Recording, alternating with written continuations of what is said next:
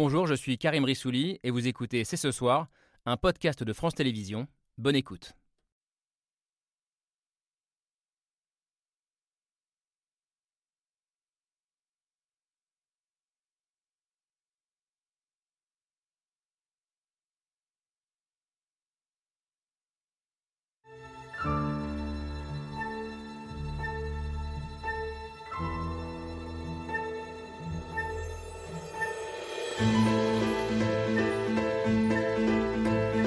Bonsoir à toutes et à tous, soyez les bienvenus sur le plateau de C'est ce soir. Il y a les images de guerre et la guerre de l'image. C'est l'un des défis posés à tous les reporters de guerre, témoigner de ce qui se passe sur le terrain en évitant de se faire instrumentaliser par les belligérants. Comment raconter cette guerre en Ukraine? Comment distinguer le vrai du faux dans un conflit où les images viennent de partout et inondent les réseaux sociaux Comment échapper à la propagande que l'on soit sur le terrain ou confortablement installé comme ce soir sur un plateau télé On en débat avec euh, nos invités au soir du 19e jour de guerre en Ukraine et alors que les combats ont gagné la capitale, Kiev et l'ouest du pays. C'est ce soir, c'est parti. C'est ce soir avec Laura Adler et Camille Diao. Bonsoir, euh, à toutes les deux. Ravi de vous retrouver en ce lundi soir. Et bonsoir Patrick Chauvel. Merci d'être avec nous. Comment raconter la guerre? Euh, Qui de mieux que vous pour euh, répondre à cette question, pour débattre avec nous ce soir? Vous êtes photographe. Votre nom est associé au reportage de guerre, raison d'ailleurs pour laquelle Reporters sans frontières vous consacre entièrement le numéro spécial qui sort pour les 30e anniversaire de l'album RSF pour la liberté de la presse. 50 ans de métier environ. Patrick Chauvel, vous avez couvert 35 conflits conflit, euh, je crois. Euh, carrière entamée avec la guerre au Vietnam quand vous aviez à peine 19 ans, qui se poursuit aujourd'hui avec euh, l'Ukraine. Vous êtes revenu hier soir à Paris après trois semaines passées sur place. Vous étiez avec Nicolas Delsal. Bonsoir. Bonsoir. Merci d'être là, vous aussi, rentré donc hier soir de, Kiev. Vous êtes grand reporter pour Paris Match et écrivain. et dans ce dernier numéro de, de Match, vous signez notamment cet article qu'on va voir illustré par les photos de Patrick Chauvel, Russie-Ukraine, les frères ennemis, plongés dans la ville bombardée de Jitomir. C'est à à l'ouest de Kiev. C'est bien ça, où on croise à la fois des Russes et des Ukrainiens euh, blessés au combat ou par les bombardements. Et vous avez aussi pris le parti de, raconter la guerre, euh, j'allais dire presque en direct, en tout cas au jour le jour. Euh, sur Twitter, vous nous direz pourquoi et quelle différence ça fait avec des, reportages au long cours que vous publiez. comment la raconter cette guerre, mais aussi comment échapper à la communication ou à la propagande, qu'on soit sur la ligne de front ou sur un plateau télé, je le disais. Pour répondre à cette question avec nous, Bénédicte Chéron. Bonsoir. Bonsoir. Merci d'être avec nous. Vous êtes historienne, spécialiste des questions de défense et notamment des questions de communication militaire. Euh, et vous analysez euh, notamment les deux types de communication très différents euh, entre les deux camps. communication côté russe avec une armée russe un peu dépersonnalisée et image de combattants ukrainiens de l'autre côté, image à hauteur d'homme, ce qui donne une lecture très différente aussi de ce, de ce conflit. La communication, c'est aussi votre domaine, Arnaud Mercier. Merci d'être avec nous. Vous êtes professeur de communication à Panthéon Assas à Paris. Vous décryptez l'influence de la communication sur les conflits et notamment, en l'espèce, l'importance des réseaux sociaux euh, qui jouent un rôle fondamental depuis le début de, cette guerre. Et puis Pascal Boniface est également avec nous. Merci d'être là. Vous êtes l'un des grands visages de la géopolitique, fondateur et directeur de l'IRIS, l'Institut des relations internationales et stratégiques. Euh, Patrick Chauvel, Nicolas Delsal, je commence avec vous. Euh, je le disais, vous avez atterri hier soir à Paris après trois semaines sur place environ. D'abord, comment ça va L'un et l'autre, Patrick Chauvel, comment est-ce qu'on se sent quand on a passé trois semaines sur le terrain et qu'on revient et qu'on est sur, un fauteuil rouge sur un plateau télé ben, on profite, on profite de la, du ciel qui est libre des avions de chasse, des bombardiers. Quelquefois, on sursaute un peu quand il y a un bruit bizarre. En tout cas, l'autre fois, il y a un tram qui est passé près de nous. Hum. On s'est regardé. Ça fait un peu un, bruit similaire, mais on profite et surtout, on, on regarde les gens et on espère qu'ils se rendent compte de la chance qu'ils ont de vivre à Paris en paix. C'est le bruit, le, qui est le plus impressionnant sur une zone de guerre comme celle-ci? Oui, la guerre, ça fait beaucoup de bruit, et on finit par s'habituer au bruit. Donc au début, il y a un manque de bruit, et après, il y a des bruits de rappel. Il euh, faut se méfier de ça, mais bon, on a l'habitude. Mais euh, oui, le bruit, c'est important. Le bruit, c'est pour ça que parfois, je fais des films, parce que justement, on a le son avec la caméra. Hmm. Et en photo, ça, ça manque. Des films plus pour le son que pour l'image, c'est intéressant. Oui. Nicolas Delsal, même question. Comment vous, vivez euh, le, fait de, le fait de revenir euh, Pareil dans un pays en euh, paix C'est à la fois très facile et très difficile. Hein. Très facile parce que voilà, on retrouve ses proches et tout ça, et puis très difficile parce que bah, il y a des millions de personnes qui n'ont qui pas d'endroit où partir en fait en Ukraine et qui sont encore là au moment où je vous parle. parle même pas des, des centaines de journalistes qui continuent à, à être là-bas, à couvrir le prenant des risques. Et, mais surtout les gens, les gens qui vivent là-bas et qui, qui n'ont nulle part où aller, en fait. Ils n'ont pas de fin de mission. Ouais. Donc évidemment, eux, on a sympathisé avec eux, on a partagé des moments euh, difficiles avec eux. Et évidemment, quand on est ici et que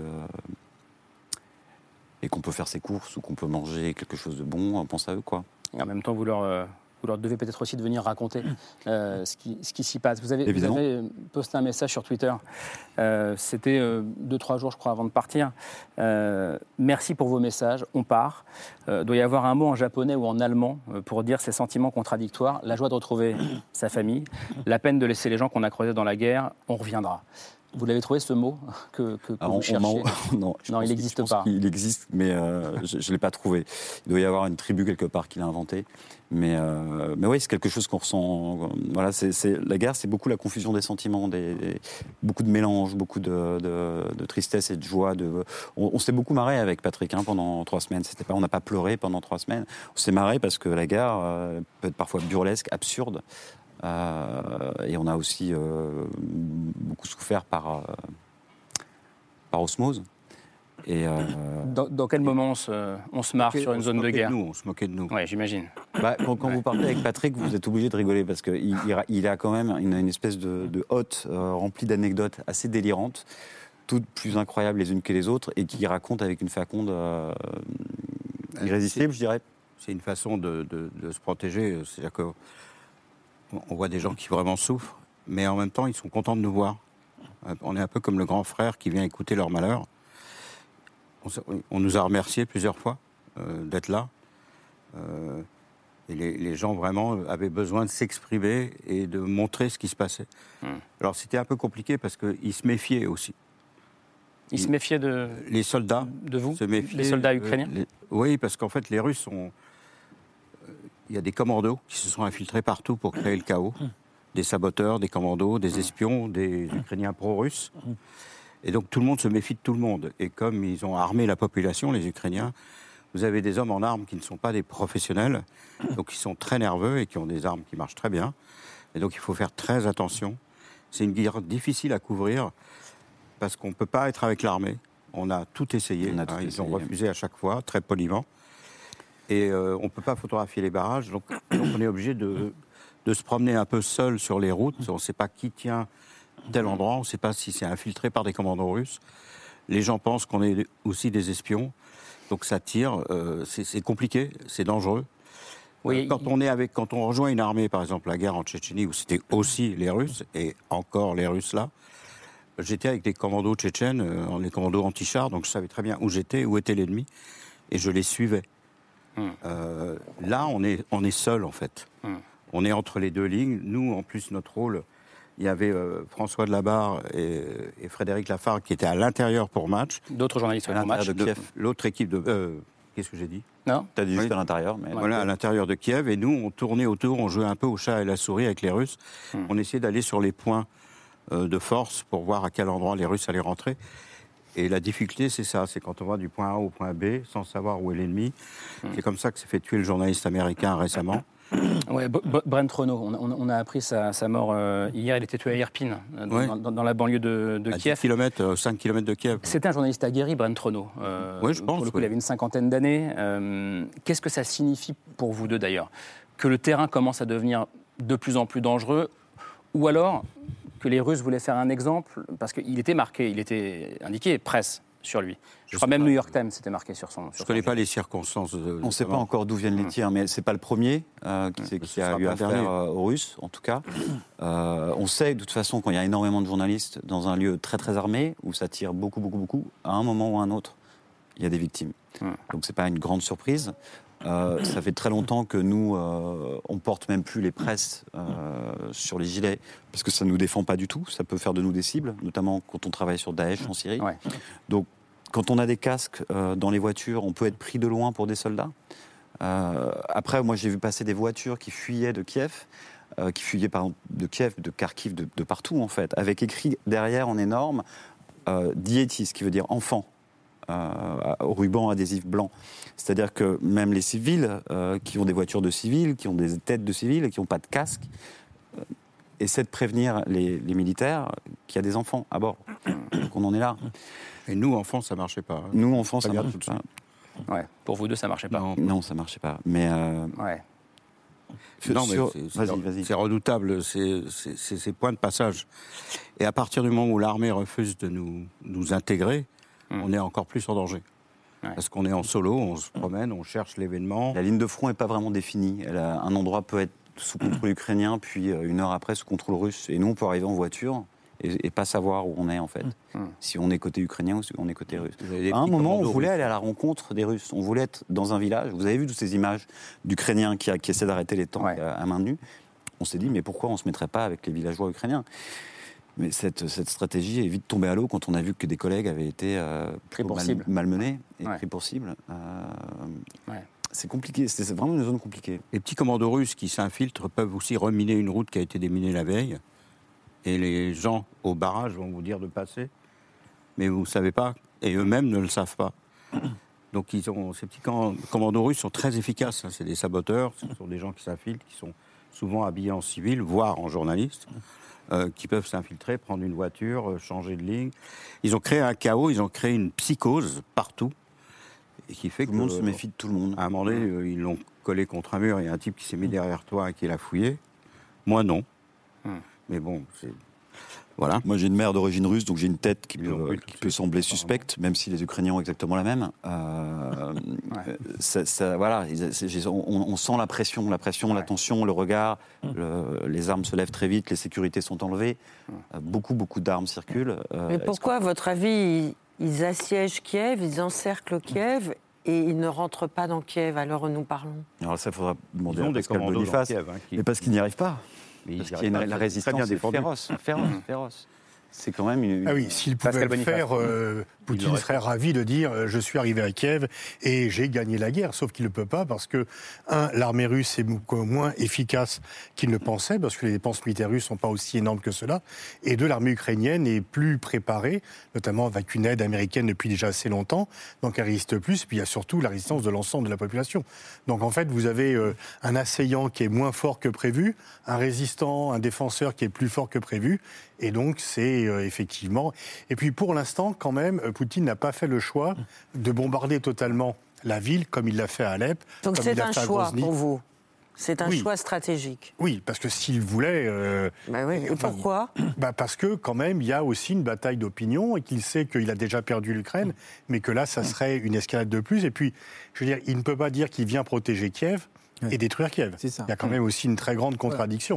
Donc, en Euh, fait, il est obligé de, de tenir compte de cela. C'est ça, c'est-à-dire que dans la, dans la symbolique politique euh, du discours de Poutine sur l'histoire, euh, il y a la Kiev de Russe, ou la Russe de Kiev, enfin, comment on traduit, et, qui est ce bastion historique, euh, euh, puisque Vladimir, en 980, se fait baptiser là-bas. Il a inauguré la statue de Saint Vladimir en 2016 et tout ça. Et donc, il veut complètement récupérer cette histoire du cœur historique. Et donc, je sais pas, imaginez ici quelqu'un qui dit Je veux redonner la grandeur, en France, par exemple, la grandeur de l'Empire romain. Je- voilà, Mm.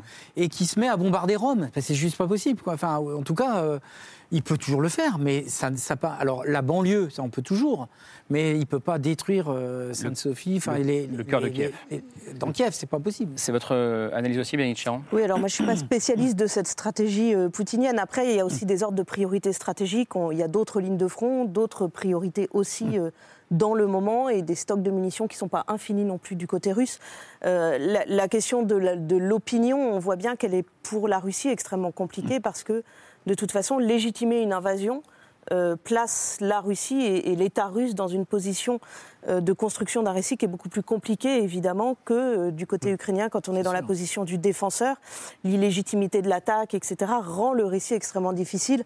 Je ne sais pas si les bombes sur Kiev viennent vraiment, euh, de toute façon, changer quelque chose à cette communication globale euh, qui, qui, de toute façon, joue aussi sur ces images de bombardement qui, à nous, nous paraissent très incongrues pour des opinions publiques occidentales. On a, on a effectivement toujours le réflexe de se dire que c'est absurde, en termes d'opinion publique mondiale, de montrer des images de bombardement et, et pour la Russie de bombarder. Mais il y a aussi une stratégie de la terreur. Les premiers à recevoir ces bombardements, les premiers aussi à avoir circulé des images de ces bombes sont les Ukrainiens. Et, et il y a quelque chose aussi dans la stratégie qui est de l'ordre de l'imposition par la peur. Euh, d'une histoire qui vient casser le moral, qui vient atteindre aussi le moral d'une Oui, population. mais c'est tellement, que vous disiez. pas, c'est tellement pas acceptable qu'il le cache à sa propre opinion publique en Russie, dans les médias. C'est-à-dire que pour l'instant, les médias russes ne se font pas les relais Hmm. de, la destruction des villes. Kharkiv, c'est la première ville la plus russophone. C'est là où il y a le plus d'habitants russophones de l'Est de, Oui, bien de- entendu, de mais- l'Ukraine. Donc euh, il dit qu'il vient, il vient à la défense des russophones d'Ukraine et puis il est en train de pilonner la aussi grande ville russophone. nationale. C'est-à-dire que- et c'est voilà, que s'ils voilà. bombardaient Kiev, les Russes n'accepteraient pas. Il y a quand même déjà une majorité de Russes qui ça, sont opposés à la guerre.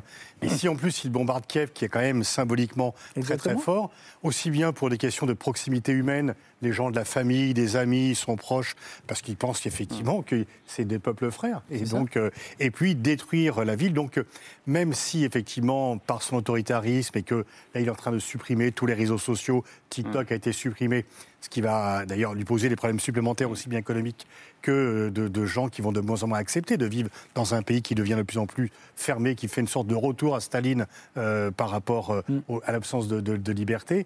Donc en fait, il a quand même des limites. Il n'a pas les mains aussi libres qu'il le voudrait. Alors, on, on va poursuivre la discussion et on va, on va revenir aussi sur votre témoignage, mais puisqu'on parle de Kiev épargné pour le moment, et en même temps, l'une des infos de ces 24 dernières heures, c'est que les bombardements se sont rapprochés du centre-ville euh, de Kiev. Euh, plusieurs bombardements ont touché des, bâtiments résidentiels aujourd'hui. Il y a eu des victimes à Kiev. Euh, c'est l'image du jour et c'est la preuve par trois, signé Hugo Bernard.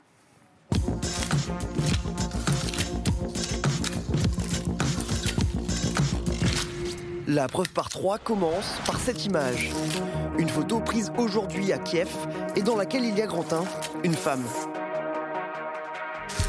Une femme sortie des décombres par les pompiers qui évacuent les blessés de cet immeuble résidentiel visé par un obus russe.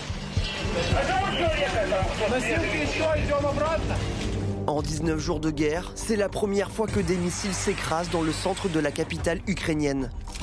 Je suis inquiet. Je m'inquiète pour la ville. Ils vont venir et la détruire. J'ai peur. J'ai peur pour la ville. Kiev, où les frappes se rapprochent des lieux de pouvoir et où l'assaut des troupes russes n'a jamais semblé aussi imminent. Résultat, dans cette image, il y a aussi grand 2, de la fumée. De la fumée et des ruines qu'ont fui plus de 2 millions d'Ukrainiens. Si certains partent en Europe, d'autres préfèrent rester à l'ouest de l'Ukraine. Une ville comme Lviv, située à l'ouest, je ne pense pas que la Russie va l'attaquer. Mais depuis ce week-end, même l'ouest du pays n'est plus épargné. Voilà ce que veulent les Russes. Regardez là, il y a un énorme cratère. Dimanche, à seulement 20 km de la frontière polonaise, le bombardement d'une base militaire a fait au moins 35 morts. Enfin, dans cette image, il y a grand 3, un militaire. Les militaires ukrainiens face à une menace qui s'amplifie. En Russie, aujourd'hui, le porte-parole du Kremlin affirmait que l'armée envisageait de prendre le contrôle total des grandes villes ukrainiennes. Le président ukrainien a lui tenté de rassurer les siens. Nous devons tenir et lutter pour traverser cette épreuve et arriver à la paix. Avant de prévenir, Mais nous n'avons pas le droit de nous détendre. L'État russe se prépare à la guerre depuis des décennies. Une photo, trois détails et une question Poutine va-t-il réussir à prendre le contrôle total de l'Ukraine? Alors, va-t-il réussir à prendre le contrôle total? Euh, Kiev bombardé dans le centre-ville pour la première fois euh, aujourd'hui. L'ouest de l'Ukraine, même si c'était une base militaire, bombardé pour la première fois. Ça raconte quoi, selon vous, Pascal Boniface? Bah, C'est une montée en tension, c'est-à-dire qu'il ne fait pas un bombardement massif, mais il bombarde de plus en plus pour faire fuir les habitants, pour prendre le contrôle de la ville. Et donc il accroît la pression parce que sa marche triomphale avec des troupes russes qui défilent dans Kiev, applaudies par la foule, ça s'est pas vu et ça se verra pas. Et c'est aussi pour montrer qu'il n'y a aucune place euh, sûre, aucune safe place aujourd'hui euh, en Ukraine. Euh, oui, c'est qu'il faut fuir effectivement, et puis pendant les négociations, c'est imposer un rapport de force, c'est terroriser Ouais. la population C'est faire monter les et dire effectivement, vous regardez, je peux aller jusqu'au bout, donc vous avez intérêt à négocier, mais à négocier en position de faiblesse. Donc là, comme il y a des négociations entre Russes et Ukrainiens, il veut pouvoir obtenir le maximum de la part de l'Ukraine en pour obtenir ce cessez-le-feu. Tant qu'il bombarde, bah, le prix du cessez-le-feu augmente. Et parce que effectivement, euh, les Ukrainiens peuvent avoir peur de voir les destructions augmenter. Il y a des problèmes de, enfin, c'est pas vous que je veux dire ça, des ravitaillements de plus en plus importants. Deux millions et demi d'Ukrainiens sont déjà partis. Les gens vont fuir de plus en plus. Donc c'est la stratégie de la terreur. Mais la stratégie de la terreur, c'est pas la destruction totale, mais il va augmenter un peu la pression. Et puis il y a un, un- un combat un peu compliqué avec l'opinion. Il sait à la fois qu'il a perdu l'opinion internationale, mais qu'il peut pas non plus aller. C'est ce qu'il retient les armes chimiques, outre le fait qu'elles ne sont pas très efficaces militairement. Mais il sait que, malgré la condamnation quand même très large dont il fait l'objet, il y a encore des étapes qu'il ne peut pas franchir. Nicolas Dolsal, comment est-ce que vous, vous, vous qui revenez du terrain, euh, vous regardez cette, euh, euh, ce qui se passe depuis 24 heures? Parce que vous n'étiez pas ici, mais on a beaucoup dit, alors on a parlé de l'Ukraine ici euh, tous les soirs quasiment. On a beaucoup entendu, bon, avant la guerre, Poutine n'ira pas en Ukraine. Puis on a entendu, Poutine n'ira jamais à l'ouest de l'Ukraine. Euh, il n'ira pas dans Kiev. Euh, à chaque fois, on se plante. Euh, quel est votre Mais- regard bah, On s'est planté aussi, sauf que nous, on, on- on se disait qu'il allait quand même attaquer le Donbass. Mais quand on est arrivé en Ukraine, on est arrivé avant les. Cinq jours avant, hein, Cinq avant l'invasion. avant. On est allé en- le samedi soir, on a atterri, on est allé dans un une espèce de club de- avec des jeunes et on leur a parlé. On leur a- ils nous ont dit mais pourquoi vous êtes là? Mais qu'est-ce que vous faites ici? Mais vous vous trompez complètement. Il va jamais attaquer. Et on a multiplié les interviews. On est allé à la frontière biélorusse, à la frontière russe, en se disant que c'est par là qu'ils allaient passer. Et tout le monde nous regardait un peu de façon ahurie. C'est un peu d- don't look up, vous voyez? Il y avait ce petit côté, ça n'arrivera pas, c'est pas possible. Il n'est pas assez dingue pour faire ça. Et ils ont fini par nous convaincre, parce que nous, la, la veille de l'attaque, on est allé au Donbass, on était en première ligne sur un poste médical, et on s'est dit que c'est là que ça va se passer. Ils ont raison. Ouais. Quand on s'est réveillé le matin et qu'on a vu que c'était Kiev, et là, il y a eu deux jours de, de- de- de stupéfaction. C'est-à-dire que tous les, tous les journalistes qui étaient sur place se sont trouvés seuls, parce que les- les- les- ce qu'on appelle un fixeur, un guide, quelqu'un qui vous aide, qui traduit, ne s'y attendaient tellement pas qu'ils sont rentrés chez eux pour s'occuper de leur famille, en fait, pour les mettre à l'abri. Ils nous ont tous laissés. Et on s'est retrouvés là. Donc on a commencé tous à tourner, à essayer de comprendre ce qui se passait. Et ce que je peux vous dire, c'est que ces interviews d'avant-guerre, il y a une chose qui était vraie, qui, je pense qu'ils nous ont tous dit. On allait voir des espèces de, de- de- de- de militaires euh, qui, qui ont, à la retraite, euh, mis au rebut parce que blessés, mais qui formaient quand même une espèce de, de- de brigade de réserve, type, quoi, ouais. euh, prêts à se battre. Et, et tous, y compris les civils, nous disaient ils peuvent prendre l'Ukraine, ils peuvent pas la tenir. Hmm. Et en fait, qu'est-ce qui va se passer une fois que les troupes russes vont, et à mon avis, elles vont détruire Kiev, au point où on en est Parce qu'ils détruisent Kharkiv, qui est une ville russophone et russophile à la base. À 40 km de la frontière, sans arriver à la prendre. Donc il va falloir tout raser pour prendre les villes, en fait. Si même ils y arrivent, qu'est-ce qu'il y aura autour d'eux Des Ukrainiens? Prêts à se battre Tous?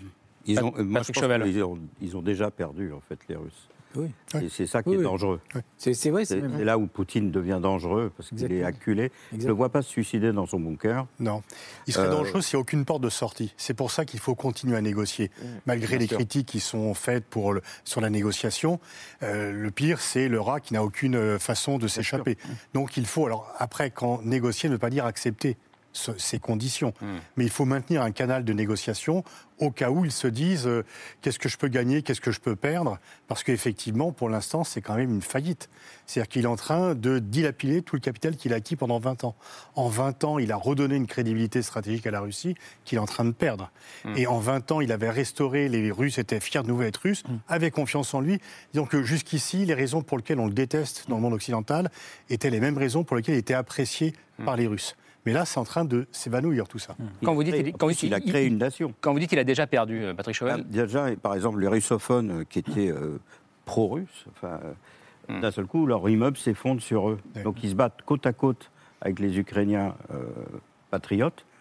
Donc en fait, Poutine a réussi à créer une nation qui, Oui, qui hésitait. Il a réussi à redorer le blason de l'OTAN, à unifier l'Europe. Enfin, il a perdu sur absolument tous les tableaux. Ça. Et les soldats qu'on a interviewés, euh, les jeunes soldats russes, un des soldats russes, à un moment donné, on lui a tiré dessus. Il était sur un convoi dans un transport de troupes blindées. Et il a compris qu'on lui tirait dessus. Il a demandé à son commandant Je ne comprends pas, on est en manœuvre en Biélorussie. L'autre a dit Non, il faut répliquer. Et il a compris qu'il était en Ukraine quand il a vu le panneau de Tchernobyl. Et après, il a été blessé, il s'est évanoui. Et ses camarades ont été tués on l'a interviewé. Alors évidemment, on ne peut pas se servir de l'interview parce que la conférence. la- parce que ce serait contraire, Genève- contraire à la Convention de Genève. mais on peut quand même dire ce qui lui est arrivé.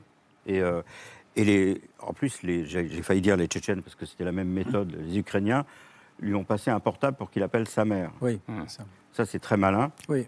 parce qu'évidemment, ça balance l'info. euh, Exactement. Ça, c'est Et, c'est un et là, on, est en plein dans la guerre de la communication, là, pour le coup. Absolument. En, fait, c'est très intéressant parce qu'on voit que le seul moment où on voit des visages de soldats russes, pour l'instant, de combattants russes, euh, ce sont ces moments-là où les jeunes euh, militaires russes sont arrêtés par des Ukrainiens qui filment et qui diffusent via les réseaux sociaux parce qu'effectivement, il y a des filtres des journalistes occidentaux qui imposent un certain nombre de règles déontologiques dans la diffusion de ces images. Et en fait, on a un vrai déficit d'incarnation, enfin, euh, si on peut parler dans ces termes-là un peu froids, hein, euh, un manque d'incarnation du côté russe qui joue énormément dans la manière dont on perçoit cette guerre. La également. seule incarnation, c'est Outre ce Poutine. en déséquilibre gros. objectif entre l'agresseur et l'agressé, on voit aussi qu'on voit des visages de combattants ukrainiens. Alors peu les militaires, effectivement, parce qu'il y, y a une vraie difficulté d'accès, mais en revanche, toute la défense territoriale, ces civils qui ont été armés qui se sont armés, on voit des visages, on voit évidemment le visage de ceux qui fuient. Il y a une myriade de visages ukrainiens, en fait, qu'on peut voir, alors qu'il y a effectivement une, très très peu de visages russes qu'on peut voir, sauf éventuellement cagoulés, sauf les quelques combattants tchétchènes qui arrivent maintenant de, Ouais. de chez Kadyrov et qui, effectivement, eux, euh, font circuler des images de manière beaucoup plus libre que la communication militaire russe. Et alors, Pardon, à l'instant, pas- pas- Non, non, merci. pas- Pardon. Euh, non, mais effectivement, je trouve que, alors, à la fois, c'est une violation caractérisée des conventions de Genève, de, de mettre des prisonniers euh, en situation de, de devoir s'exprimer devant une caméra euh, ennemie et d'être, de- d'avoir leur visage ainsi exposé. Et en même temps, on peut dire que c'est un, un- un coup de propagande euh, ukrainien très bien vu parce qu'effectivement, ils passent pour des gens qui sont humains, hein, un peu humanitaires. Euh, vous voyez, on, on- on ne déteste pas les Russes, on vous permet de, de garder le lien avec les familles. euh, donc, euh, ils sont quand même contents, quelque part, de parler au téléphone à leur famille. Certains sont en pleurs, en larmes, etc. Et en même temps, bien sûr, ce qu'ils visent en faisant ça, c'est de faire en sorte que les familles deviennent en Russie les relais Ouais. de l'information qui est complètement cadenassée Et, et notamment les mères de soldats qui, Russie, qui sont en très disant, très importantes voilà, en euh, nos, nos enfants, ils sont là-bas. Ben moi, j'ai eu le coup de fil. Il, il est euh, à tel endroit. Il a été blessé. Il a été arrêté. Enfin, etc. Donc c'est assez En- malin, en, même prenant, si en prenant en compte ce que disait Patrick Chauvel. C'est-à-dire que pour, pour une grande partie d'entre eux, ils ne savaient même pas qu'ils partaient partaient. faire la guerre en Ukraine. Il y a Oui, un c'est problème ça. de motivation chez l'armée Ah russe. il, y a, il y a ces images qui ont circulé où il y a ce type qui arrive avec sa voiture, il y a un blindé russe en Ouais. panne. Il leur dit Vous êtes en panne de quoi? Les types disent d'essence. Et il leur propose de les ramener à Moscou avec son taxi. Oui, et il leur dit Vous allez où et. Vous allez où Et ils disent À Kiev, je crois. Euh, Voilà. Ils savent même pas Ils ne exactement. savent même Ouais. pas où ils sont. Camille. Que- alors que les Ukrainiens sont extrêmement euh, motivés. Donc là, il y a vraiment un problème. Et- Et en plus, les, les Ukrainiens nous ont dit on vise plus les chars, maintenant on vise les camions-citernes.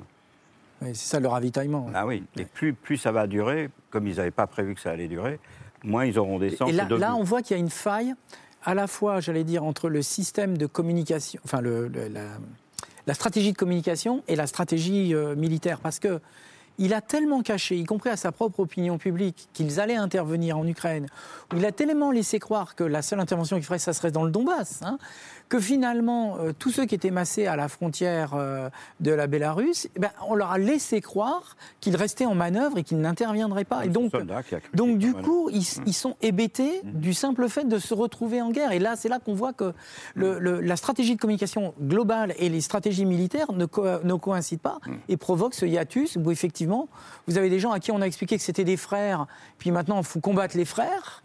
C'est quand même un peu bizarre. hein. Et, et de l'autre côté, euh, ils sont hébétés parce qu'ils ont l'impression d'avoir été entrés là-dedans. Et en plus, je ne sais pas si vous avez eu des, des- des témoignages en ce sens, mais dans, dans le, le droit russe, normalement, les conscrits ne peuvent pas aller sur les théâtres d'opérations chauds de guerre, et on leur fait signer des contrats euh, un peu précaires, euh, genre euh, vous signez un CDD là pour six mois, et donc il y en a plein visiblement qui ont été euh, à qui on a qu'on a obligé. Il y a eu des témoignages là-dessus sur les réseaux sociaux, Bien sûr. où, où on leur fait signer un peu de force un contrat de six mois pour avoir l'air tranquille en disant non, vous voyez, c'est pas des conscrits, ce sont des engagés. Enfin, c'est Nicolas de Salle, vous avez.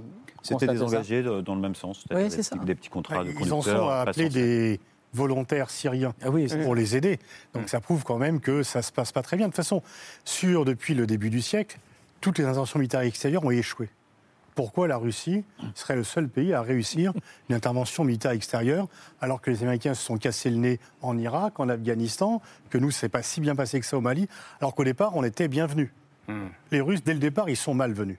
Dès le départ, ils ont tout le monde contre eux.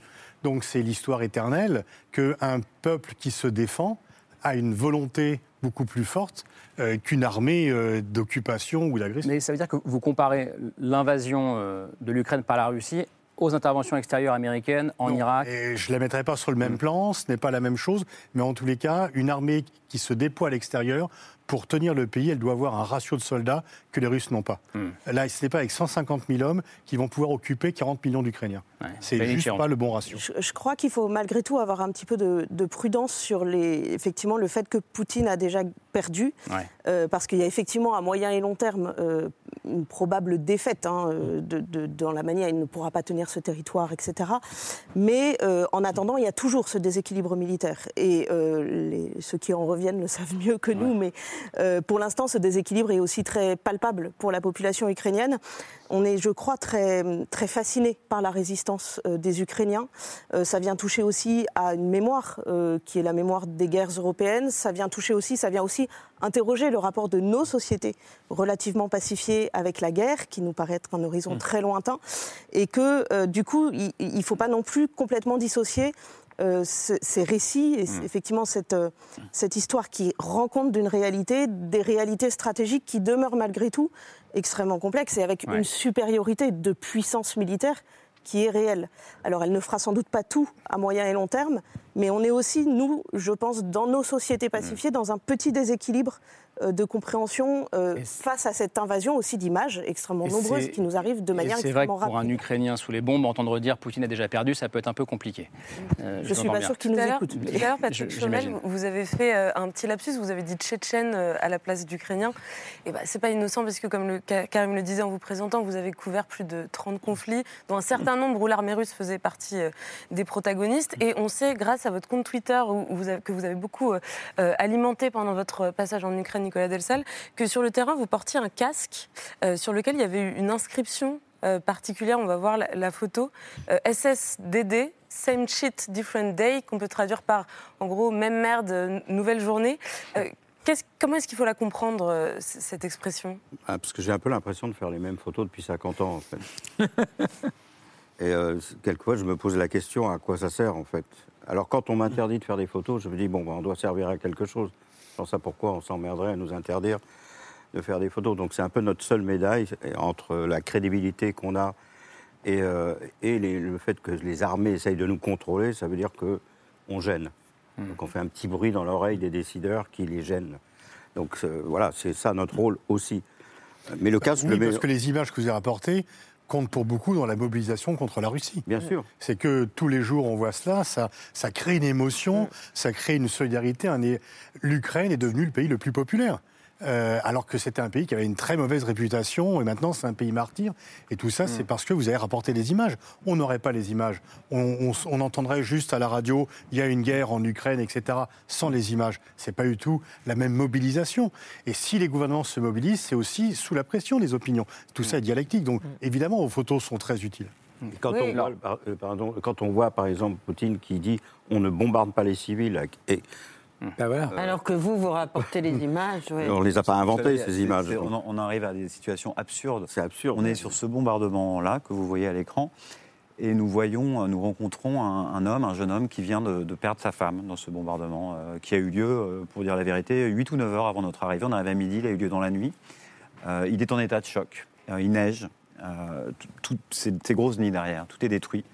Euh, et ce monsieur parle et, et il a un discours. à- Voilà, c'est lui. Voilà, c'est lui. Euh, il a un discours euh, assez dingue et à un moment, une, nouvelle sirène retentit. La sirène, on parlait des sons tout à l'heure, les sirènes en permanence, en permanence. Et il s'arrête de parler il, a un arrêt comme ça et il dit, vous voyez, la dernière fois que j'ai entendu ce son-là, c'est la dernière fois que j'ai vu ma femme en fait. Et je, filme juste ce petit bout. Euh, Patrick fait des photos, ça sera dans mon article. Je poste ça, j'utilise Twitter et Facebook. Je poste ça sur Facebook. Et il y a un type qui me dit, c'est trop bien cadré. C'est vraiment ce qu'il dit, on dirait qu'il récite un, on dirait un film mal, mal tourné en fait. Et en fait, le- les récepteurs, enfin, il faut se poser la question de la manière dont les gens et les jeunes, je viens de parler avec ma fille qui a, qui a 15 Il a ans, quel âge 15 ans? 15 ans et qui, euh, dans, dans- on parle dans, dans- dans son lycée, dans son collège, euh, de, cette, de cette fausse, de ce fake attaque sur Paris, vous savez, qui était, Ouais. ça, peut, ça pourrait nous arriver. À la base, c'est plein de bonnes intentions. Aujourd'hui, On, on- on raconte ce que on en racontera ça après? Non, non, on raconte ce que c'est, cette, cette vidéo, cette fausse attaque Voilà. sur Paris. Je crois, que- je crois qu'on a l'image euh, quelque part. C'est euh, un faux bombardement. Un faux bombardement, ouais. là, on, bah là, on le voit, c'est un in, on y va. On, regarde, on le commente. Voilà, une touriste devant la tour Eiffel, et puis les bombardements commencent. Évidemment, c'est une fausse attaque. Voilà. Cette, cette vidéo pleine de bonnes intentions se retourne contre elle au moment où beaucoup de jeunes disent Ah, mais en fait, ce qu'on nous montre en Ukraine, si ça se trouve, c'est la même chose, c'est faux. C'est faux. Et quand vous êtes journaliste, que vous êtes face à la personne qui vient de tout perdre, en fait, que vous, c'est vous qui avez filmé avec votre petit iPhone, et que vous n'arrivez pas à convaincre la Vous serez personne en face toujours un, plateau de gens que vous ne convaincrez jamais. Mais par euh, contre, ce qui- ce qu'il faut voir, c'est après vos photos, après vos reportages, combien l'opinion a changé. Vous avez un noyau dur des gens qui ne changeront pas, leur opinion est faite, et donc vous pourrez leur montrer la vérité. De toute façon, ils ne veulent pas la voir. Mais ce qui compte, Oui, mais là, quand, quand on parle d'ados de 15 ans, c'est pas la même chose. Oui, en fait, là, il y a- on est quand même. C'était, c'était un, un petit point de bascule de la communication ukrainienne, cette vidéo qui a commencé à être diffusée vendredi, jeudi, si- Ouais. euh, jeudi, vendredi. Vendredi soir. Voilà, c'est- c'est- ma mémoire est bonne. Parce que, en fait, la communication ukrainienne euh, a beaucoup montré ce que les Ukrainiens vivent, euh, ce qui me paraît absolument légitime jusqu'à présent. Mhm. Et là, la communication. Donc, il y avait quelque chose qui fonctionnait beaucoup sur l'empathie, pour nous qui sommes loin. Et là, on a une vidéo qui a montré ce que nous pourrions vivre et qui, donc, a introduit une nouvelle dimension et qui vient répondre aussi à un autre récit qui est celui de la diplomatie européenne, euh, qui est qu'on ne peut pas vraiment établir cette fameuse no-fly zone au-dessus de l'Ukraine parce qu'on irait vers une escalade du conflit. Euh, et donc, il y a, il y a cette inversion là du récit par les Ukrainiens. Et ce qui est intéressant, c'est qu'on voit que cette, cette petite bascule de communication, en fait, dans la manière dont fonctionne euh, la réception des images aujourd'hui, en fait, est interprétée à l'aune de ce que chacun individuellement euh, veut bien y voir par un certain nombre de filtres et de fréquentation des réseaux sociaux par des bulles, etc. Et je précise que c'est une vidéo qui a été faite par un Français euh, qui s'en est expliqué aujourd'hui, mais qui est une vidéo qui a été relayée par la Par présidence ukrainienne. Voilà, par la communication ukrainienne. Et ça donne aussi à avoir un peu de prudence sur euh, l'idée que les opinions publiques occidentales sont mobilisées de telle ou telle manière parce qu'on est dans des modes de consommation médiatique qui sont tellement éclatés qu'en fait on est exposé à des circuits d'images qui sont assez individualisés et c'est assez difficile d'arriver à évaluer qui voit quoi, à quel moment. On peut passer 48 heures à regarder les images, se parler les uns et les autres après, ne pas avoir De vu pas avoir vécu la même chose. Et très, on vit une période, et vous en êtes les spécialistes, très troublante sur le plan de la guerre des images. Je veux parler de l'imaginaire et du réel. Vous dites que votre fille de 15 ans est très troublée parce qu'elle ne sait plus ce qui est la Elle, réalité. elle sait parce que son père est journaliste, mais elle est troublée par la réaction de ses copains. Eh oui, Elle mais est- comment voulez-vous qu'elle ne soit pas troublée Bien sûr. puisque depuis la- le début de son adolescence, elle voit plus d'images qu'elle ne vit de réel. Mhm. Et que dans les jeux vidéo et que dans les, les, les téléphones portables, une grande partie de ce qui, ce qui est montré à l'adolescence et à la jeunesse, c'est ce qui est entre guillemets, de manière obscène, érotisé, c'est des jeux de guerre. Et donc, toute la réalité la plus demandée et, et- et offerte en pâture à l'imaginaire des jeunes particulièrement, ce sont des images de la guerre. Et quand on parle, et c'est ce qu'on essaye de faire sur ce plateau, et c'est ce qu'on essaye de faire tout le temps, c'est-à-dire relayer les paroles des Ukrainiens qui sont l'incarnation du courage et qui sont dans un état de résistance militaire, mais aussi morale et, et spirituelle, eh bien, effectivement, ils nous disent qu'il faut continuer. Et vous êtes, du coup, les témoins de la réalité de ce qui se passe. C'est-à-dire que vous êtes les témoins de la vérité. Mais la vérité, elle n'est pas si facile que ça, Ah non, ça, à offrir en, en Elle est partage. Et j'ajoute que France Info a lancé euh, un podcast pour les adolescents. J'ajoute aussi que les pédopsychiatres en France sont très inquiets de la santé mentale de nos adolescents parce qu'ils sont très troublés de ce qui se passe chez nous, parce que l'Ukraine, c'est aussi chez nous, c'est en Europe. Vous, vous parliez d'une vérité difficile à, saisir, et je parlais en, titre de la difficulté de, de ne pas tomber dans une instrumentalisation quand on est reporter du guerre ou quand on est euh, à notre place ici, bien plus confortablement installé que vous ne l'étiez pendant, pendant trois semaines. Est-ce que c'est possible d'échapper à cette euh, instrumentalisation? Euh, Comment interpréter les infos et les images, on en parlait, qui inondent les réseaux sociaux. Quelle est la différence entre communication et propagande? On poursuit la discussion après le mail de Pierre Michel.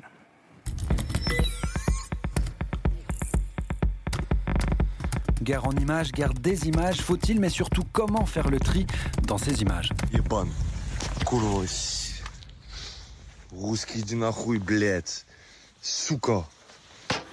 Il y a les images des reporters, des agences de presse, des réseaux sociaux.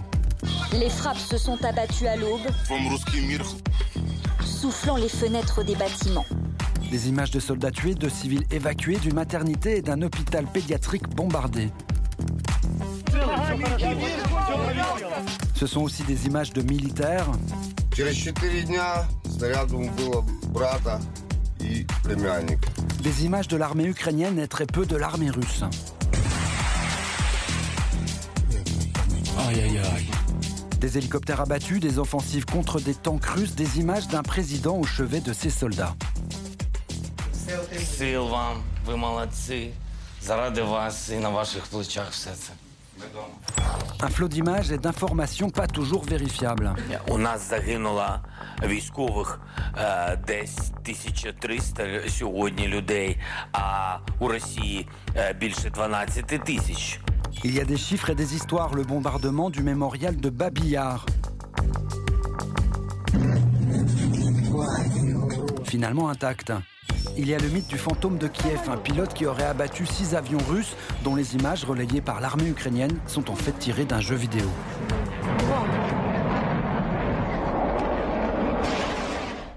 Peut-on rejeter dos à dos communication de guerre du président ukrainien et les mensonges du Kremlin?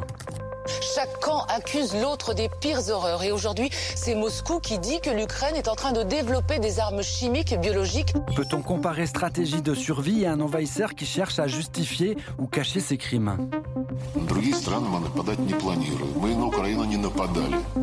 Où commence la propagande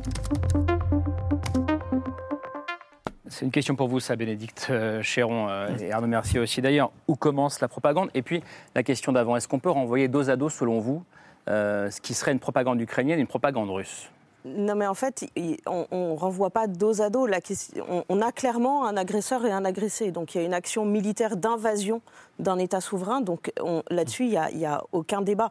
Une fois qu'on a dit ça, ça n'empêche pas du tout de se poser la question des stratégies de communication et de rappeler effectivement qu'en temps de guerre, alors en temps de paix aussi euh, dans des sociétés de médias de masse, mais en temps de guerre, toute information est stratégique. C'est-à-dire que tout silence sur une information est stratégique, toute information communiquée est stratégique, toute image qui circule est stratégique. Et en fait, euh, évidemment, on, pour- on- on- on pourrait souhaiter qu'il n'y ait aucun mensonge, Hmm. euh, ni aucune manipulation, ni aucune instrumentalisation, mais ça fait partie euh, des stratégies, c'est-à-dire que c'est un point parmi d'autres des stratégies qui sont mises en œuvre par les combattants.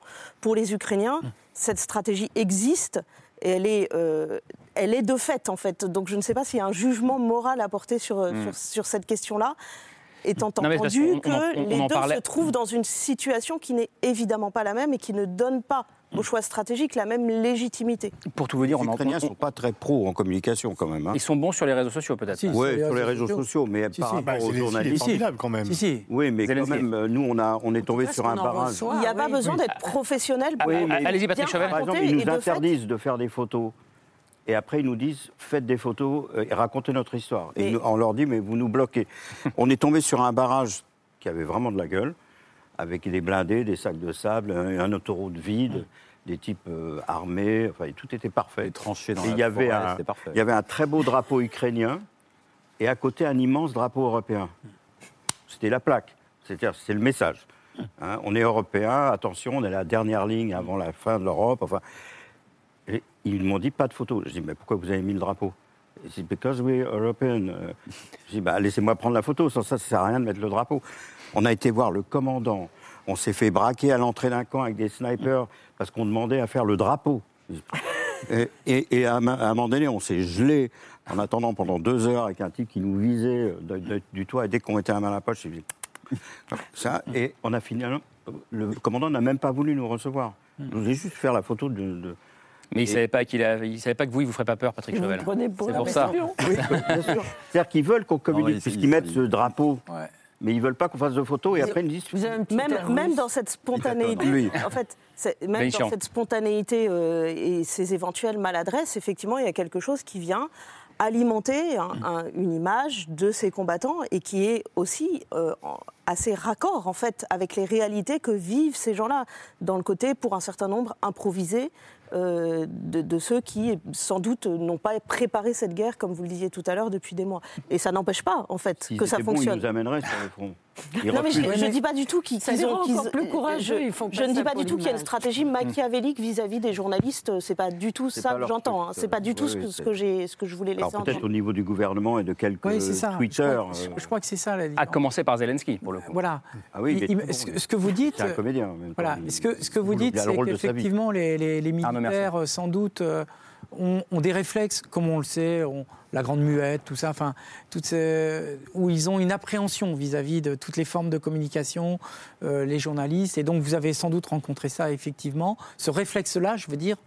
Euh, alors que du point de vue de- des, des- des dirigeants, à commencer par Zelensky, et de, de son entourage, qui avait l'aidé à faire campagne avec des, des gens qui sont des spécialistes de la mise en scène, de la télévision, hein, donc ils savent faire. Et là, ils sont très bons. Et ils sont très bons d'autant plus. Et puis en plus, il y a, il y a tous les, les Ukrainiens. Les Ukrainiens qui témoignent avec leurs vidéos, etc. Toutes ces images. Un, un des grands symboles aujourd'hui de la résistance ukrainienne, c'est le tracteur. C'est ces tracteurs, tracteur qui viennent qui tracter tirer les- les- des les anciens chars etc. Et, et ils se gaussent, ils se marrent avec ça, etc. Et maintenant, ils, ils en ont fait des, des, des, des, des, des- des- des dessins. Enfin bon, voilà.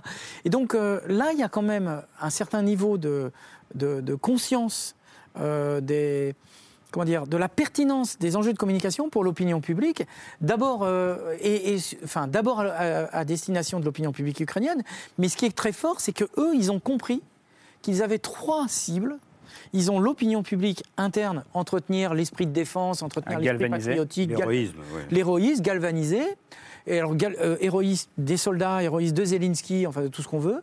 Mais ils ont aussi très bien compris qu'ils avaient une cible qui est l'opinion publique internationale, euh, ce, ce qu'évoquait euh, Pascal Boniface tout à l'heure, qui, était- qui est très important, hein, de, de- de- de- de faire en sorte que d'obtenir le soutien, euh, et, et ça a été obtenu. Et puis, il y a aussi quelque chose qui est important. On a vu Zelensky et quelques autres parler en russe et, et s'adresser aux Russes. Donc, euh, ils ont aussi conscience qu'ils peuvent jouer sur ce côté. euh, vous dites qu'on est frères, on est un peuple slave, orthodoxe, on a des caractéristiques, et donc on s'adresse directement à eux. Et je pense que c'est là qu'ils sont quand même très forts, parce qu'ils ont compris qu'ils pouvaient euh, avoir des stratégies différentes en fonction des cibles. Je pense que la, la propagande tue la communication parce que les gens quand même sont informés et si on fait des ficelles un peu trop grosses, ça ne passe pas. Et du coup, on ne croit plus euh, ce qui est dit. Le discours russe, euh, ce que fait Lavrov, ce que est montré. Ouais. Je veux dire, même les Russes, enfin une partie des Russes qui peuvent le croire, mais très minoritaire, mais ça ne peut qu'aller à l'encontre. euh, de, euh, de- du discours russe. On dit, mais il nous prend vraiment pour les imbéciles. C'est vraiment le pire. Et il y a même- y a même Et en une temps, blague quand qui Zelensky à- parle lui-même de génocide, parce que les Russes ont commencé leur intervention en disant il y a un génocide dans le Donbass, on va y mettre fin. Et Zelensky, à mon avis, c'est une erreur, a lui-même parlé de génocide. Non, les Russes ne veulent pas exterminer la population ukrainienne. Et quand on fait ce type de communication, on vient un peu décrédibiliser. C'est suffit de dire qu'ils font des crimes de guerre, c'est déjà suffisamment horrible pour ne pas dire que l'on fait en plus un génocide. Et donc il y a cette facilité un peu de diaboliser l'ennemi, mais qui euh, souvent manque la cible parce que les gens se disent ah non, s'il va aussi loin de dire qu'il y a un génocide des, fait par les Russes sur les Ukrainiens, c'est que lui-même décrédibilise un peu son discours, que son discours peut être très crédible en utilisant les vrais mots qui sont juste crimes de guerre. Alors, je voudrais prendre un exemple. sur- euh, ju- ju- juste deux Ah, à Moscou, il y a une blague quand Lavrov dit on n'a pas attaqué. Ah bon, alors donc c'est la preuve qu'on a attaqué. C'est-à-dire qu'ils ils ont tellement l'habitude qu'ils disent, euh, enfin c'est c'est 1984 quoi, c'est l'antiphrase. Hum, Donc Orwell. euh, quand Lavrov dément, ils disent ah bon donc c'est c'est- c'est acté. Mais juste quand rapidement même sur bien ça. préciser que, en fait, si, si, si on est touché par les images qui arrivent d'Ukraine, du côté ukrainien, c'est bien sûr il y a une dimension stratégique, mais c'est parce qu'il y a une congruence, euh, une cohérence avec ce que vivent les Ukrainiens en ce Hmm. moment, et que c'est précisément il n'y a, pas cet écart euh, Hmm. entre l'histoire et ce qui est vécu qui rendrait la chose absolument euh, fabriquée, euh, douteuse. douteuse. Ça, c'est très important. Ce qui n'empêche pas qu'il y ait une dimension stratégique, évidemment. Et par ailleurs, on, on parle beaucoup effectivement de l'héroïsation, mais en fait, les récits héroïques fonctionnent aussi, et c'est le cas dans toute l'histoire des guerres, à partir du moment où il y a réellement des héros qui Mm. combattent. C'est-à-dire que euh, ces récits ne prennent pas, ces récits d'héroïsation ne prennent pas quand il y a effectivement pas cette action qui soit cohérente, qui est bien plus souvent collective que ne le laisse penser un certain nombre d'images euh, ou de récits. Mais en tout cas, il y a une- cette congruence qui rend euh, l'histoire euh, cohérente en fait. Je voudrais prendre un, un exemple très, très précis, justement très concret, euh, de cette bataille des récits qui se jouent parfois sur les mêmes images qui vont être mises au service de, au service de récits différents euh, d'un côté ou de l'autre. Alors, c'est, c'est- ce sont les images qui nous ont parvenues très rapidement euh, après les- le bombardement mercredi dernier de, de la maternité et de l'hôpital pédiatrique euh, de Mariupol. Il y a notamment cette photographie, euh, une femme qui est donc enceinte jusqu'au cou, qui est en train d'évacuer de l'hôpital, qui a le, le visage blessé. Cette image, elle a beaucoup circulé dans les médias occidentaux. Elle a ému euh, beaucoup de monde. Et voici ce qu'on en a dit de la même image à la télévision russe. Il y a aussi cette femme enceinte qui est en réalité mannequin. Elle était avec un photographe qui travaillait pour les Américains. Vous nous dites donc que c'est une fake news. C'est très important car cette femme est devenue une star dans les médias occidentaux. Exactement, c'est une fake news. Donc pour les Russes, c'est une fake news euh, qui est donc orchestrée par les Ukrainiens pour pouvoir les accuser euh, de, de crimes de guerre. Et ils s'appuient euh, notamment sur une autre photographie euh, prise devant, devant cet hôpital à Mariupol, où donc cette dame serait la même comédienne qui aurait changé de vêtements pour faire croire qu'il y a eu plusieurs victimes lors du bombardement. Et en fait, il se trouve que, là, on va revenir sur la première euh, Parce photographie. que ce n'est pas la même femme. hein, Parce que déjà, ce n'est pas la même femme. Cette femme, elle, effectivement, elle est influenceuse. Donc, on va voir son compte euh, Instagram. Elle n'est pas mannequin, mais euh, elle rassemble près de 100 000 abonnés sur euh, son compte qui est consacré à, la, beauté. Mais il se trouve qu'elle était véritablement enceinte, et ça, on peut le vérifier assez facilement. On remonte de quelques photos. Elle l'a annoncé à tous ses abonnés le 25 janvier, dans, voilà, dans un post où elle se met enceinte avec son ventre arrondi. Et on sait que cette femme qui a survécu au bombardement, elle a donné naissance quelques, quelques heures, je crois le lendemain, à une petite fille, voilà qu'on va voir, qui s'appelle Vér- Véronica, et qui est survécue. En revanche, l'autre femme, celle sur le brancard, qui est présentée par les médias russes comme la même personne, cette femme-là, euh, elle, est décédée euh, quelques- dans les heures qui ont suivi euh, le bombardement. Euh, et euh, et on, on- voilà, ce sont des, des- des journalistes qui sont présents sur place de l'agence Associated Et son Press, bébé aussi. Qui ont, Son et bébé son bébé aussi, n'a pas pu être sauvé, qui ont confirmé cette information. Donc on voit bien comment finalement ces mêmes images peuvent être utilisées de façon complètement différente par les deux côtés. Alors, le, le propre, notamment des Russes, hein, c'est de semer la confusion. C'est un, c'est un des une des grandes méthodes de, leur propagande, c'est que euh, c'est d'ouvrir des perspectives complètement délirantes d'interprétations diverses et variées, et, c'est de, couvrir d'un espèce d'écran de fumée quitte d'ailleurs à laisser diffuser parfois deux interprétations tout aussi délirantes, hein, mais euh, encore concurrentes. Et, ils ont fait ça euh, quand euh, tel euh, ancien espion a été euh, empoisonné en Angleterre. Alors il y avait des, explications fumeuses.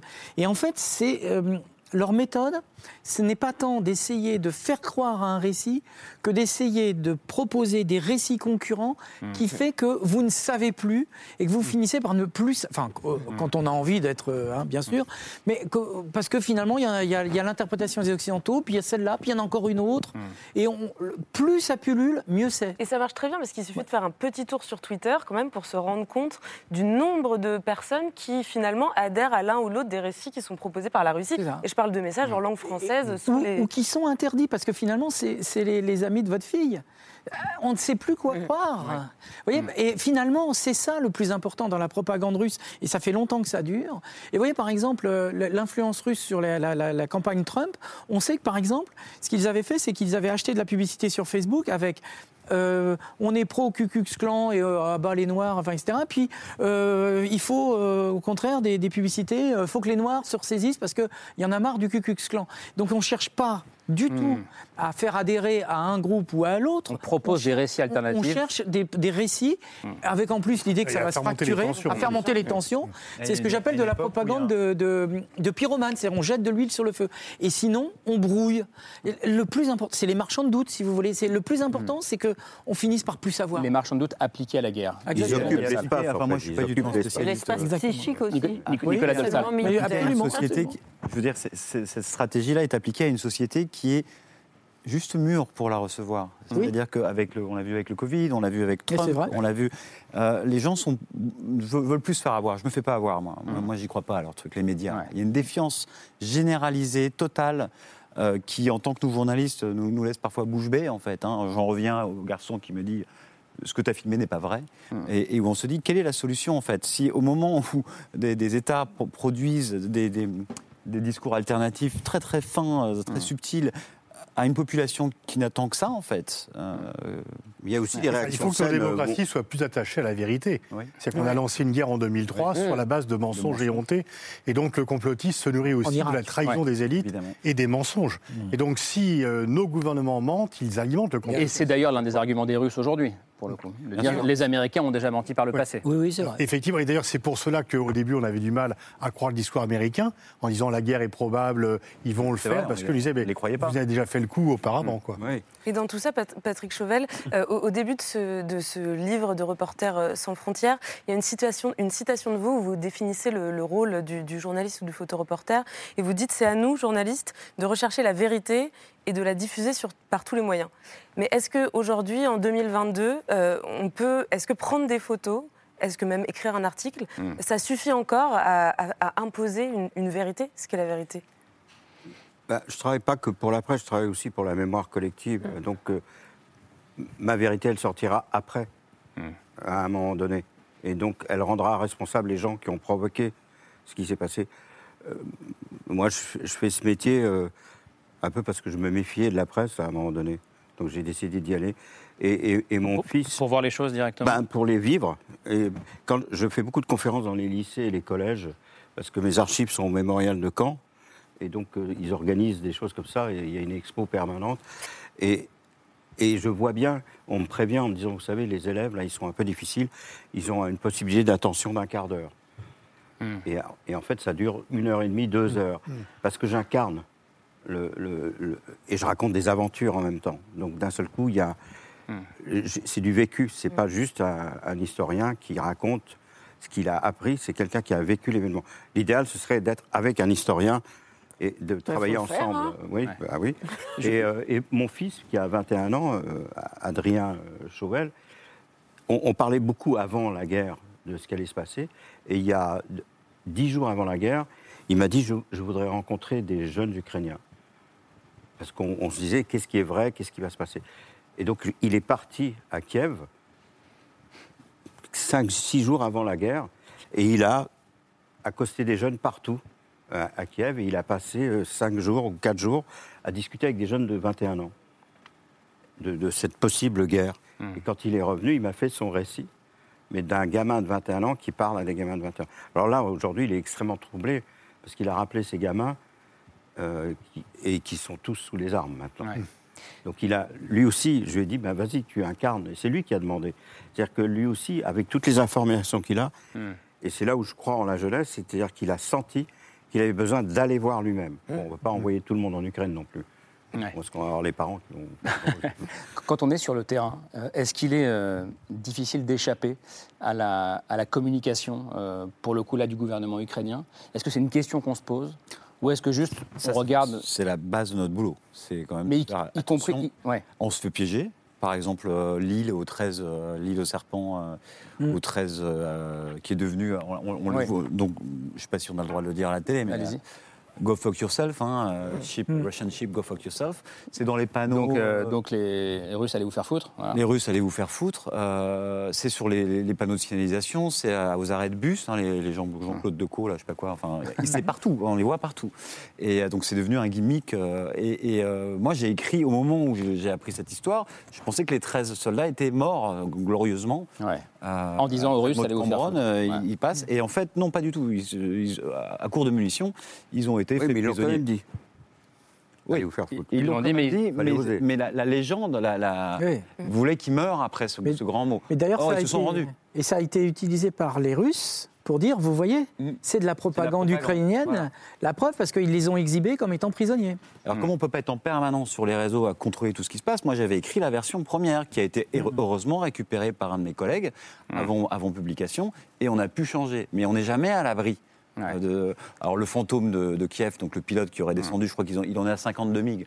On a compris, je pense que tout le monde a compris que c'était un, Un fake. un, un symbole, en tout cas, Un un, vrai symbole de la résistance ukrainienne. Mais c'est vrai qu'il faut faire attention et qu'on est habitué quand même à, à croiser au moins deux, trois, quatre fois une information avant d'être sûr, sûr, sûr. On, connaît, on se connaît aussi, les journalistes, qui sort quoi, quand, comment. Mais c'est aussi, et je vous donne la parole, euh, Bénédicte Chiron, de la difficulté à accepter que la partie qui est agressée puisse elle aussi parfois user de ressorts. Il y, a, il y a effectivement cette difficulté-là, et puis il y a aussi une difficulté qui tient au tempo quand même euh, de notre commentaire euh, médiatique et Mm. de la manière dont on l'alimente. Le temps tous. court et le temps long. C'est-à-dire qu'on est quand même dans des temps de commentaires qui sont extrêmement raccourcis. C'est pas absolument nouveau, mais ça fait un siècle qu'on ne fait qu'accélérer ce tempo à chaque apparition d'un nouveau média de masse, à chaque apparition d'un nouveau moyen de communication. Euh, et, et en fait, à chaque guerre, dans ces situations d'accélération, on- on- il y a toujours un moment où on est un peu estomaqué par cette accélération. Mm. Ça a été le cas au moment de la guerre en Irak, hein, euh, de la guerre du Golfe. euh, La première? la- 90, des, ouais. de 80 Dès la première, des- des années 90, où déjà à l'époque, alors on a longuement analysé comment est-ce qu'on a constitué des plateaux avec des éditions spéciales. Évidemment, c'est les, les- les chaînes américaines qui ont occupé le devant de la scène médiatique mondiale, mais ça a été le cas aussi sur nos plateaux de télévision. On a mis en place des éditions spéciales à jet continu, et à l'époque, on s'est interrogé sur ce tempo. Et en fait, on, on continue de se faire aussi un peu avoir à chaque début de conflit euh, par cette nouveauté de contexte médiatique par lequel on se laisse prendre, euh, parce qu'on est tous euh, aussi, enfin, on y est soumis, où qu'on se situe dans le récit de cette guerre. Rapidement, Camille. Bah, oui, puisque vous évoquez la guerre du Golfe, euh, il y a une vidéo d'archives qu'on a beaucoup vu circuler sur les réseaux pro-russes ces derniers jours, euh, qui date de 1990, octobre 90, à la tribune de l'ONU, juste après l'invasion du Koweït par les troupes euh, de Saddam Hussein. Et donc c'est une jeune infirmière koweïtienne Ouais. euh, qui raconte ce qu'elle a vu sur place. On va regarder. C'est ouais, fille d'ambassadeur Koweït. Pendant que j'étais là-bas, j'ai vu des soldats irakiens entrer dans l'hôpital avec des armes à feu. Ils ont sorti les bébés des couveuses. Ils ont pris les couveuses et ont laissé les bébés mourir sur le sol froid.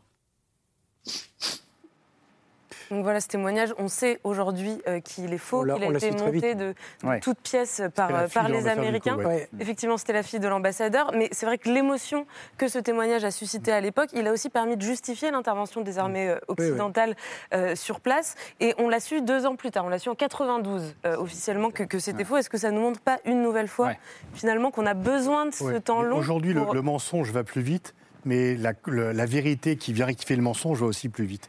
Donc, euh, effectivement, un mensonge va se répandre de façon virale beaucoup plus rapidement, mais vous avez tout de suite les contrepoids, les gens qui disent non, c'est pas vrai. Et donc, le rétablissement de la vérité va aussi plus vite. Ce qu'on a vu là, ce que vous avez montré euh, de façon très pertinente, on n'aurait pas mis deux ans aujourd'hui Bah, à sûr. savoir que c'était la fille de l'ambassadeur. Absolument. Et ça, c'est les réseaux sociaux. Effectivement, vous avez beaucoup, de, y compris de simples particuliers, qui ont à cœur de faire du fact-checking, comme on Mm. dit en bon français, et qui euh, beaucoup jouent à euh, essayer de retrouver, euh, identifier eux-mêmes les images, montrer que ces images sont. En plus, il y a plein d'outils maintenant qui ont été développés, à commencer déjà par Google Images, tout simplement. Donc, euh, il y a Là, aussi quand même un peu cette culture chez certains, alors pas chez tous bien sûr, mais et donc de, de- de la volonté de chercher par soi-même et de rectifier par soi-même. Mais là. Plus aujourd'hui qu'auparavant. Ouais. En l'occurrence, la fille de l'ambassadeur du Koweït, c'était peut-être assez simple à trouver. En tout cas, aujourd'hui, ça sera assez rapide, mais ça raconte surtout peut-être l'importance du temps long, euh, ce que disait euh, Patrick Chevel à l'instant. On poursuit la discussion tous ensemble avec les coups de cœur de Laure et Camille. C'est la liste de C'est ce soir.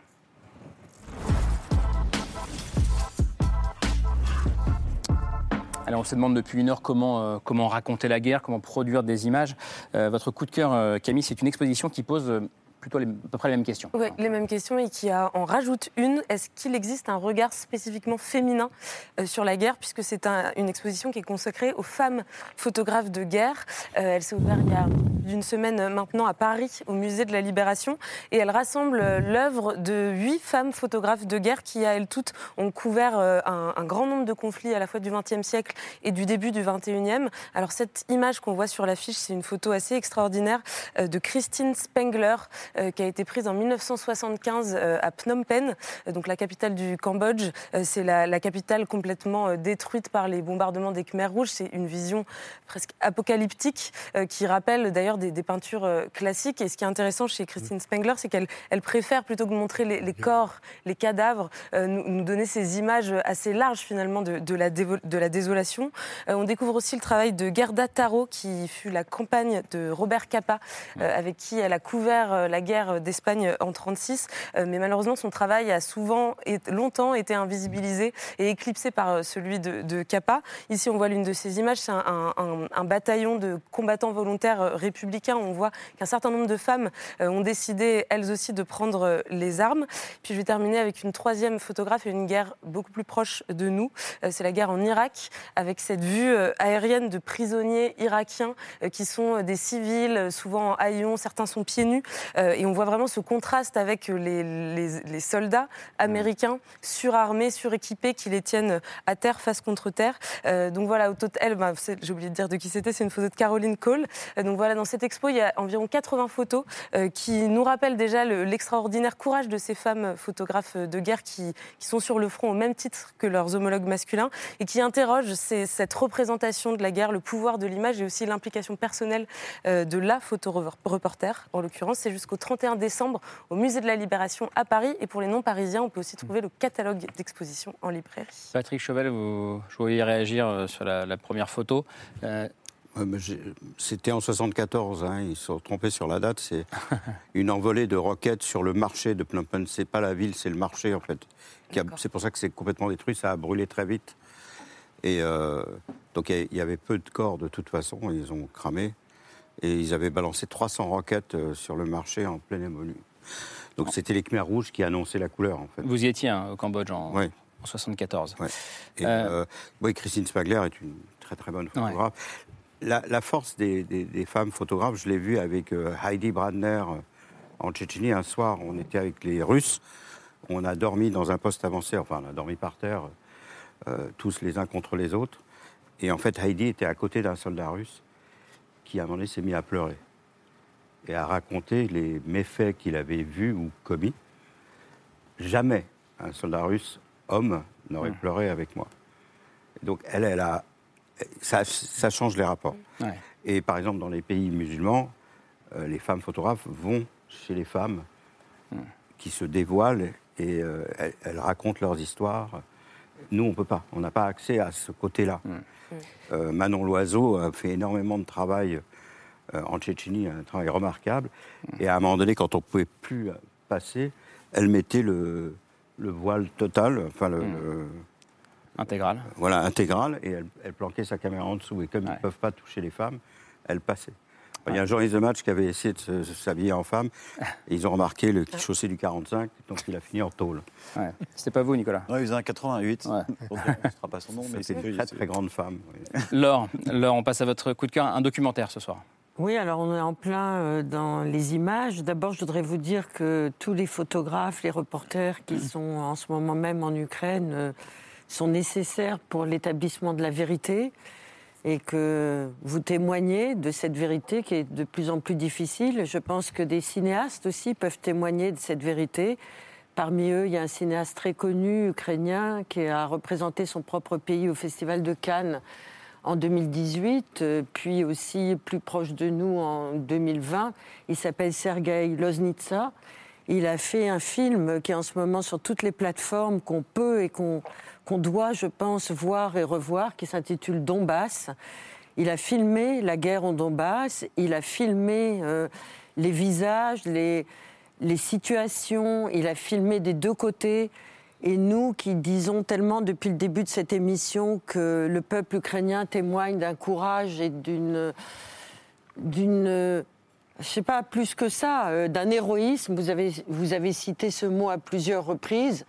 On se dit aussi que dans des territoires comme le Donbass en ce moment, et c'est ce que nous dit Sergei Loznitsa à l'intérieur de ce film Donbass, eh ben, il y a des populations qui sont euh, très violemment anti-ukrainiennes, qui sont très violemment pro-russes. Il y a des images absolument insoutenables dans ce film, où notamment euh, euh, la population va encercler un Ukrainien qui est accroché à une espèce de, de panneau de signalisation au milieu de la foule et encouragé par euh, les soldats russes, euh, il y a la population qui vient lui cracher à la gueule, le torturer, etc., etc. Donc cette vérité, où elle se situe, en tout cas Sergei Loznitsa nous raconte, pas forcément avec des visions manichéennes de la vérité, ce qui occupe une certaine opinion publique.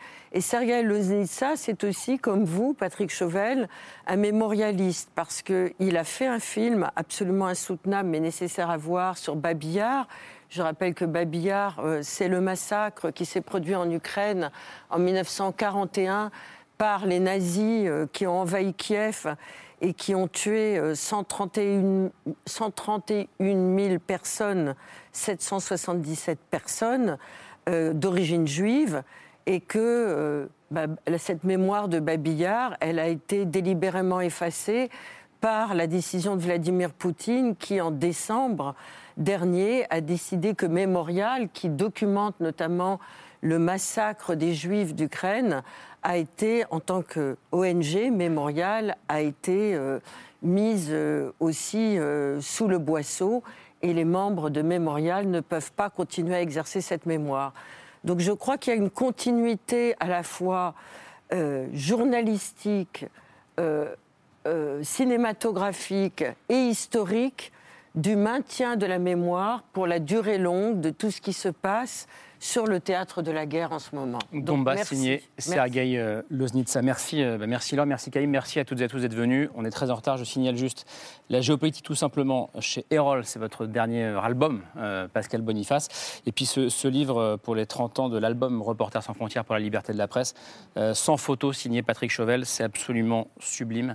des photos dans tous les conflits, vous avez les 35 conflits, enfin pas, pas, l'Ukraine, mais en tout cas les 34 précédents. C'est mon fils sur la Sur lesquels vous aviez, vous avez travaillé. Merci beaucoup. Euh, et à demain, ce sera autour de 22h45. Bonne fin de soirée à vous. Merci.